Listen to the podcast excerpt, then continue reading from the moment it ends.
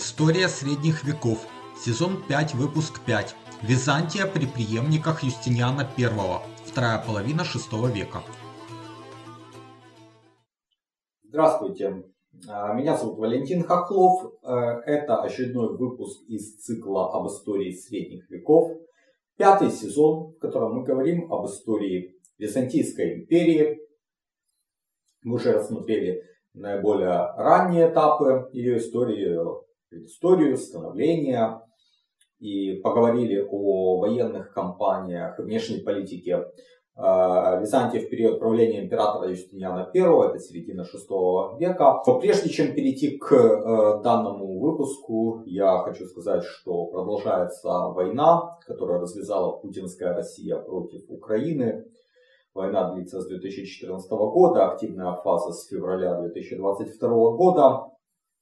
Война ведется России абсолютно э, беззаконно и террористическими методами. Я думаю, вы это прекрасно знаете. Если у вас есть глаза и уши, вы прекрасно видели те э, атаки на мирные города, на жилые дома, на гражданскую инфраструктуру.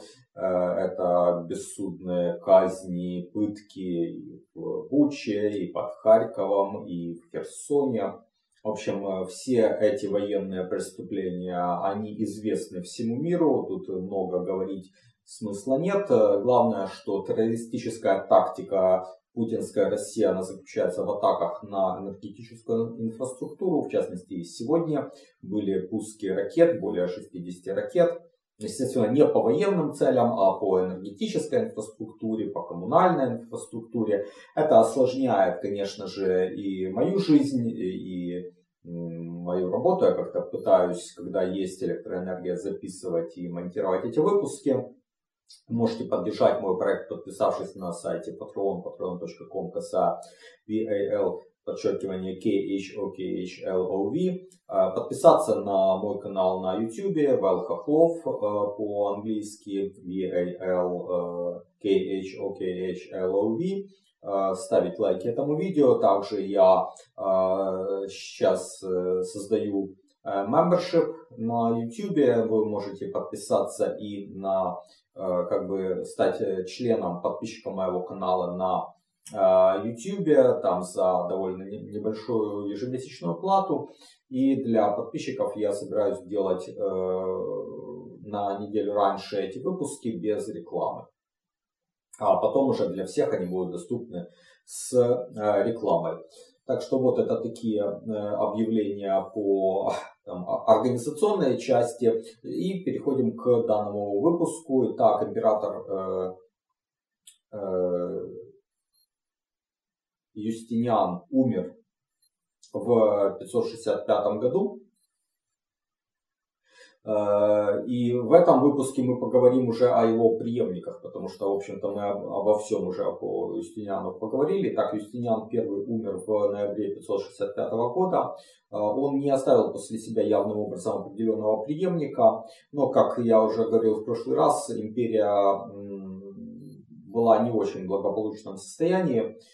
А, после его смерти. Его бесконечные войны, его жестокая внутренняя политика привела к тому, что ресурсы империи были исчерпаны, а религиозные гонения привели к тому, что восточные провинции, ну там Сирия, Египет, в значительной степени лишили своего населения, а, налоговое бремя привело к озлоблению людей и разорению многих хозяйств.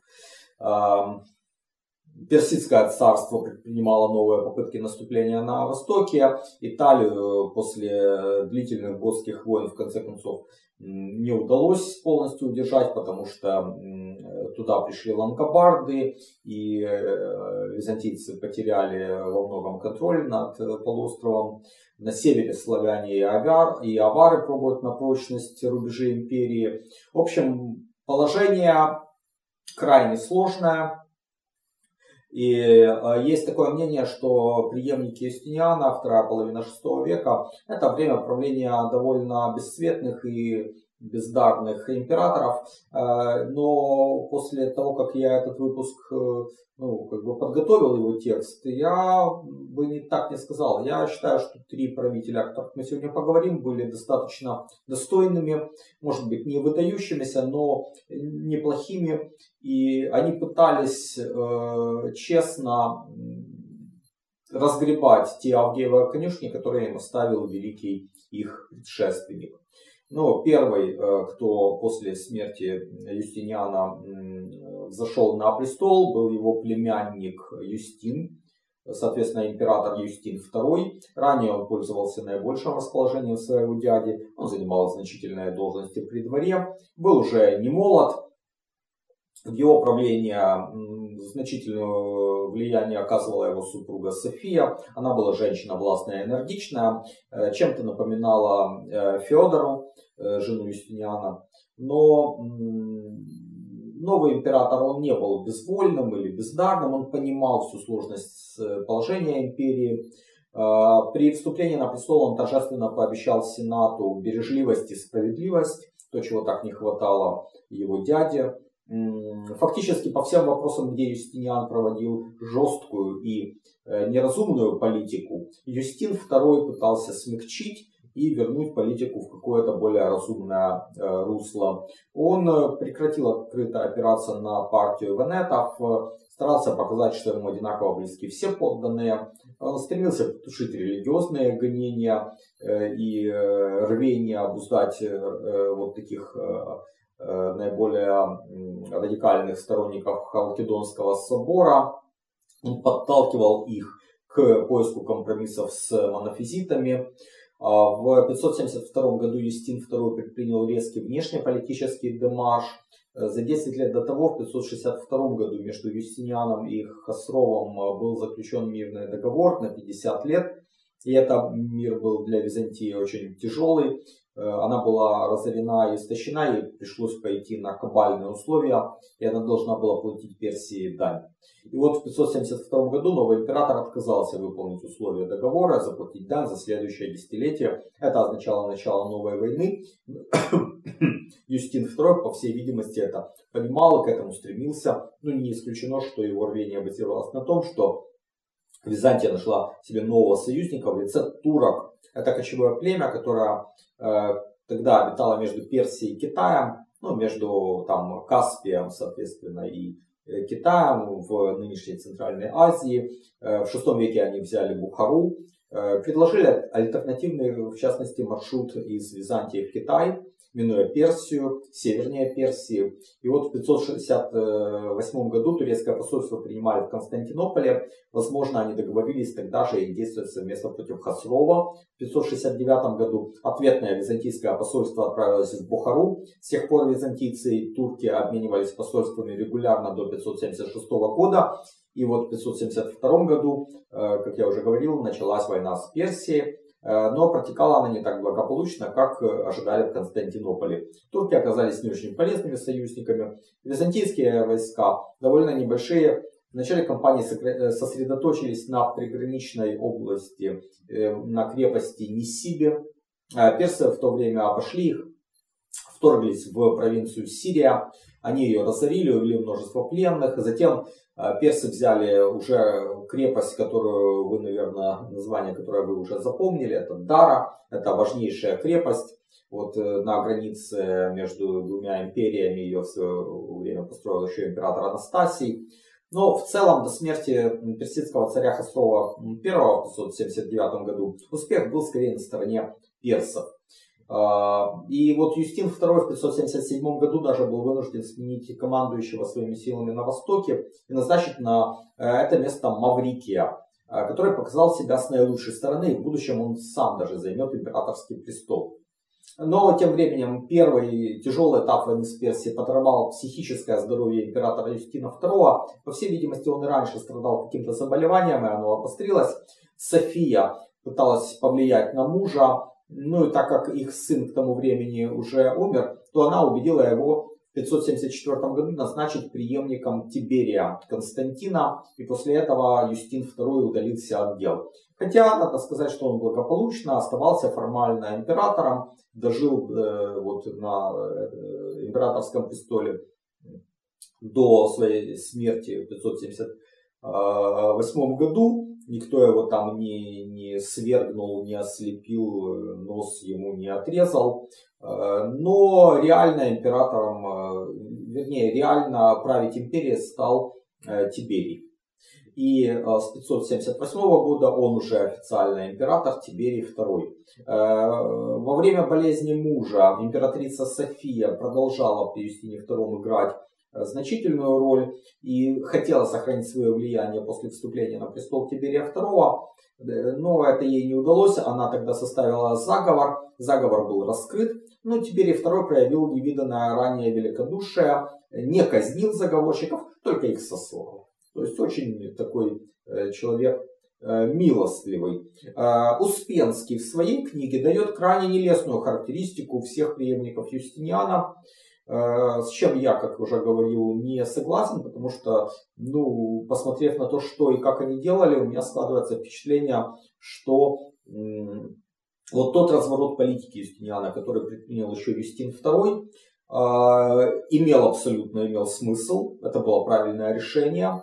Далее это же продолжалось и при Тиберии. Более того, великодушие, которое он проявил к заговорщикам, тоже играет в его пользу. И у Тиберия II были значительные дипломатические достижения. Ну а следующий за ним император, уже упомянутый полководец Маврикий, был действительно выдающимся военным деятелем.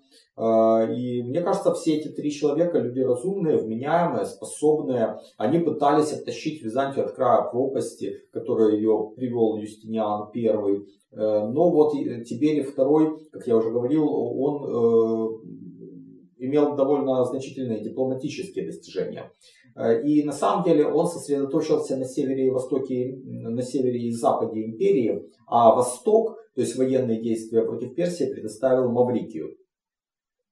Что касается Запада, то Италия к тому времени была фактически потеряна, потому что туда пришли лангобарды, э, страна была истощена, византийцев там не особо уже любили, э, ну и Тиберий II не смог уже оказать своевременно помощь этой провинции, э, которая была с таким трудом завоевана 30 годами ранее, ну и тем более, что эта война была бы уже на три фронта, а он себе этого не мог позволить. Ну и вот важным достижением Тиберия было как раз закрытие даже и второго фронта. То есть третий фронт в Италии не был открыт, а второй фронт на севере империи, то есть в Дунайских провинциях, благодаря усилиям Тиберия, был закрыт. Ему удалось замириться с аварами. Э, ну, следует, конечно, отметить, что в начале правления Тиберий II пробовал достичь там успеха военным путем. Это ему не удалось. Э, его разбили, и тогда он начал переговоры с аварским ханом и успешно их провел.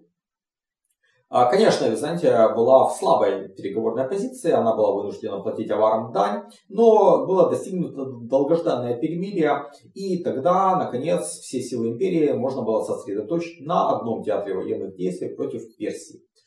Там Маврикий между 577 и 582 годами достиг значительных успехов, в борьбе с персами и во многом благодаря проведенным им военным реформам, а также по причине заключенного на севере перемирия с аварами.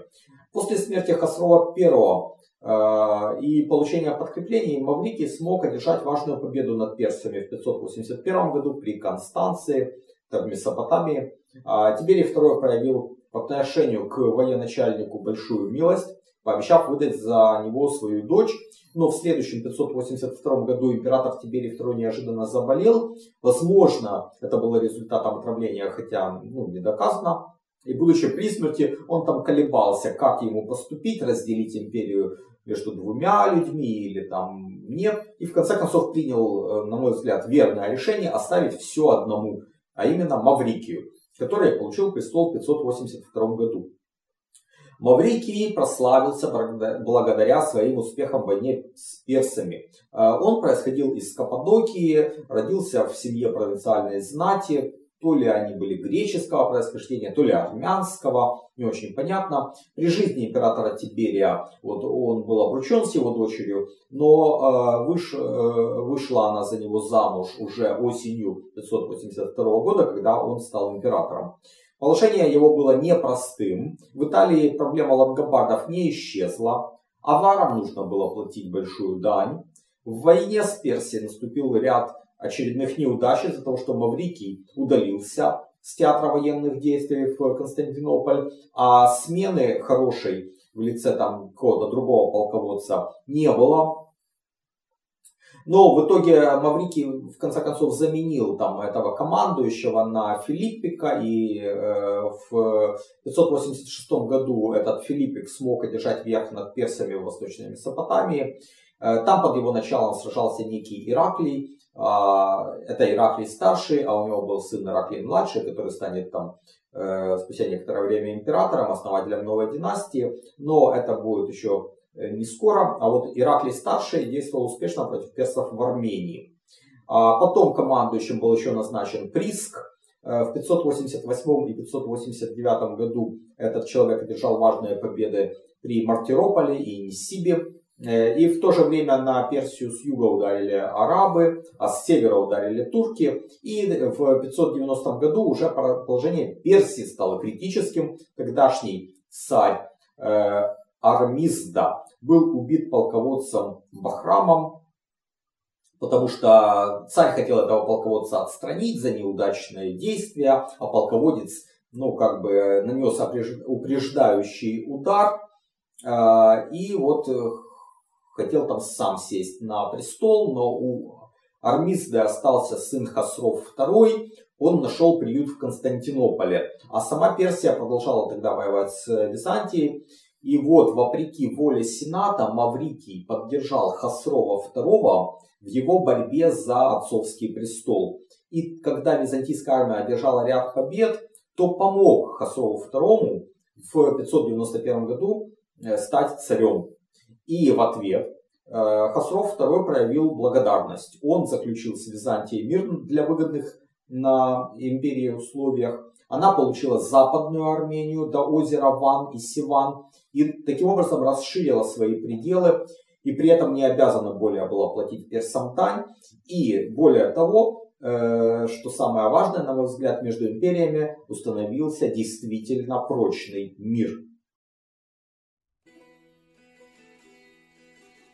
Вот уже около 20 лет я увлекаюсь историей средних веков, читаю книги и смотрю передачи, а недавно начал и сам создавать видео и подкасты на эту тему. Это мое хобби, и я создаю контент совершенно бесплатно. Но если у вас есть желание и возможность поддержать мой труд материально, то присоединяйтесь к моему сообществу на сайте Patreon. Оно называется по моему имени Вэл Хохлов. Patreon patreon.com косая VAL подчеркивание KHO KHLOV. Не забывайте подписываться и на мой канал в YouTube. Его можно найти также по моему имени Вэл Хохлов. Обеспечив мир на востоке, Маврикий смог сосредоточиться на северо-западе. Он перебросил туда того же полководца Приска, который сумел нанести поражение аварам и отбил у них захваченный ранее Белград, ну современный Белград. А, перенес войну на другой берег Дуная, в Валахию, то есть на юг нынешней Румынии. Но потом по какой-то причине Маврикий этого приска заменил э, его братом Петром. И вот это решение оказалось фатальным для самого императора. Петр не имел в войске такого авторитета, и успехов тоже никаких не показал. Там выдвинулись новые а, а, амбициозные лидеры, в частности Кентарх, то есть сотник Фака. Этот Фака, как избранный войском представитель, даже ездил в Константинополь, чтобы предъявить Маврикию требования армии, но император оставил их без удовлетворения.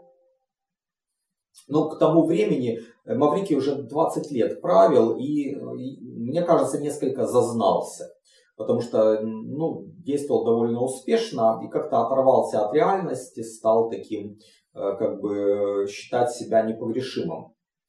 И вот в это время, в 602 году, в Дунайской армии возникает мятеж. Э, и бунтовщики объявили вот этого Факу императором и пошли на столицу. А, бунт против Маврикия возник в самом Константинополе. И э, император с семьей были вынуждены искать убежище в церкви. Затем они перебрались на азиатскую сторону, но там не нашли поддержки. И в результате Маврикия с семьей выдали Факе, который сначала приказал казнить пятерых сыновей Э, бывшего императора на глазах у отца, а потом казнить и самого Маврикия. Через несколько лет Фока прикажет убить и жену бывшего императора, и его дочерей, то есть уничтожил всю семью. Но прежде чем перейти к управлению ФК, я остановлюсь на политике Маврикия, который, несмотря на свой трагический конец, вошел в историю как один из лучших императоров. На мой взгляд, его можно сравнить с Анастасием, который правил там за сто лет до него. Э, оба они пытались проводить разумные реформы. Э, оба были весьма терпимыми в религиозном отношении, не проявляли жестокости были крайне бережливыми. Маврикия даже называли скупым человеком. Возможно, вот эта излишняя бережливость и привела к падению Маврикия. В 599 или в 600 году вроде бы император пожалел выкуп за 12 тысяч человек, которых авары взяли в плен, и вот э, этих пленников казнили. А зимой 601-602 года Маврикий решил сэкономить на Дунайской армии. Он не отвел ее на зимние квартиры, оставил ее на противоположном берегу Дуная, задерживал выплату жалования. Именно это привело к недовольству, из-за которого возник бунт и поднялся Фака. Э, но при этом финансовое положение империи не было плачевным. Даже наоборот, публичная администрация работала хорошо, экономика не была расстроена, правосудие строго соблюдалось, то есть все было благополучно, на ровном месте возник вот этот бунт из-за, может быть, такой излишней скупости императора. И вот этот кризис, который Маврикия снес, я считаю, был довольно случайным. И, возможно, причину тут следует искать в том, что он за 20 лет правления оторвался от народа и не почувствовал момента, когда э, он потерял свою былую популярность. Одной из важнейших реформ публичной администрации при Маврике стало учреждение экзархатов. Мы уже ранее видели, что Нарсес при Юстиниане вроде бы был экзархом э, Италии, но суть реформа Маврикия напоминала действительно начинание Юстиниана. Это объединение гражданской военной власти над крупным регионом, над большой частью империи в руках одного человека, экзарха. Значит, э, он соединял как бы в своем лице э, три разные должности. Во-первых, это военный пост магистр милитум, то есть э, командующий над определенной армией. Потом гражданский пост префекта притория, то есть руководителя публичной администрации большого региона. И судебную должность юдекс. По своей сути экзарх был вице-императором. И мы можем судить об этом по следующей цитате Успенского. Хотя Успенский, конечно, таких выводов не делает, это уже вывод мой. А цитата Успенского звучала так. Занимаемый им в Равенне дворец имел наименование священного Sacrum Palatium. Так назывались только места царского пребывания. При посещении Рима ему, то есть экзарху, устраивалась царская встреча. Сенат, духовенство и народ в торжественной процессии выходили к нему навстречу за стены города. Первым в 584 году был учрежден экзархат в Равенне. Главной его целью было эффективное противостояние экспансии лонгобардов в Италии. И это начинание оказалось успешным. И в 591 году был учрежден второй экзархат, еще более обширный, в э, Северной Африке. То есть он включал в себя все северное побережье Африки, кроме Египта. А также в него входили Сицилия и Сардиния. Столицей экзархата Африки был Карфаген. Есть версия, что Маврикий в 597 году хотел удалиться на покой и разделить империю, то ли между двумя сыновьями, ну первый в Константинополе, второй в Риме, то ли даже между пятью или четырьмя сыновьями, в частности две еще столицы были бы тогда Антиохия, Карфаген и, возможно, Александрия. То есть вот пять главных городов империи. И может быть, если бы он это сделал, то и не было бы трагедии 602 года. Но произошло то, что произошло. Итак, 602 год. Маврикий казнен, его сыновья казнены, к власти пришел Фока. А, кстати говоря, у Маврикия был еще старший сын Феодосий, который то ли бежал, то ли ранее его отправили в Персию к Хасрову II, и не очень понятно, чего там этот Феодосий достиг. Э, ну, в конце концов, он попал в руки Факи, тоже был казнен, но Хасров II, который был обязан э, престолом именно Маврикию, использовал свержение своего как бы, благодетеля как повод для того, чтобы начать новую войну против Византии. А с другой стороны пылали Балканы, где авары пришли в наступление. Э, Фака замирился с ними лишь ценой огромной дани. А, но главную опасность представляли персы. В 604 году они, не встречая сопротивления, прошли Месопотамию, Сирию, далее захватили почти всю Малую Азию и дошли до Халкидона. Фака показал себя не только бездарным стратегом, но и крайне плохим правителем. Он был жестоким и подозрительным. Ну, уже его жестокость по отношению к семье свергнутого Маврикия мы обсудили. Но он также казнил большое количество и других знатных людей, которых подозревал в том, что они покушаются на его власть. В частности, он организовал пышную свадьбу своей дочери и военачальника Приска. Э, и тогда лидеры цирковых партий вывесили три портрета, кроме самого императора, еще и портреты новобрачных. И это, в общем-то, было традицией. Но Фока начал подозревать, что его хотят как бы унизить и свергнуть, и он тогда приказал казнить лидеров цирковых партий. А, и тогда уже как бы терпение знати переполнилось, и надежды тех, кто остался в живых, обратились к экзарху Африки, Ираклию Старшему, вот тому самому полководцу, который еще там при Маврикии и Приске воевал с персами. А, кстати говоря, даже э, зять Факи Приск вошел в сношение с Ираклием. Константинополь критически зависел от хлебных поставок из Африки. И когда Ираклий несвоевременно отправил э, в 609 году корабли с хлебом в столицу, то подозрительный Фока э, решил подстраховаться и приказал заточить в, э, в темницу жену Ираклия. И тогда Ираклий старший посадил на корабли войска и отправил под командованием своего сына Ираклия-младшего в Константинополь. А вторую часть, сухопутную часть армии, кружным путем отправил под командованием э, своего племянника Никиты. Фака, по всей видимости, не подозревал, что против него идет войско. Он, возможно, думал, что это корабли с хлебом. Да. Но в итоге 3 октября 610 года в Константинополе пристали эти вот корабли. Э, император Э, тогда был занят, у него была какая-то торжественная процессия, сторонников в столице у него практически не было. Даже вот тот Приск, зять императора Факи, который вел переговоры с Ираклием Старшим, и помог высадке войска Ираклия Младшего. И вот на следующий день э, эти прибывшие войска э, стали контролировать столицу. Факу пленили, привели к Ираклию Младшему, и тот упрекнул этого вот императора, или, как некоторые считают, узурпатора Факу в бездарном управлении империей. И тогда Фака ему в ответ воскликнул, попробуй-ка править лучше. Ну, Ираклий младший отдал Факу на расправу жителям столицы, и те его э, вроде бы как сожгли на бычьем форуме. 5 а, октября 610 года Ираклий-младший был провозглашен императором и коронован. И с него начинается новая династия, которая правила Византийской империей на протяжении почти всего 7 века. И ей будет посвящен следующий наш выпуск. А я благодарю вас за внимание. Подписывайтесь на мой канал в YouTube. Становитесь его платными подписчиками. Также присоединяйтесь к э, сообществу на сайте Patreon, patreon.com, касая VAL, подчеркивание KHOKHLOV. Э, для подписчиков на, как на Патреоне, так и на YouTube, ну, или там, или там, где вы подпишетесь, будут доступны видео на неделю раньше и без рекламы. Ну, если есть возможность, то присоединяйтесь.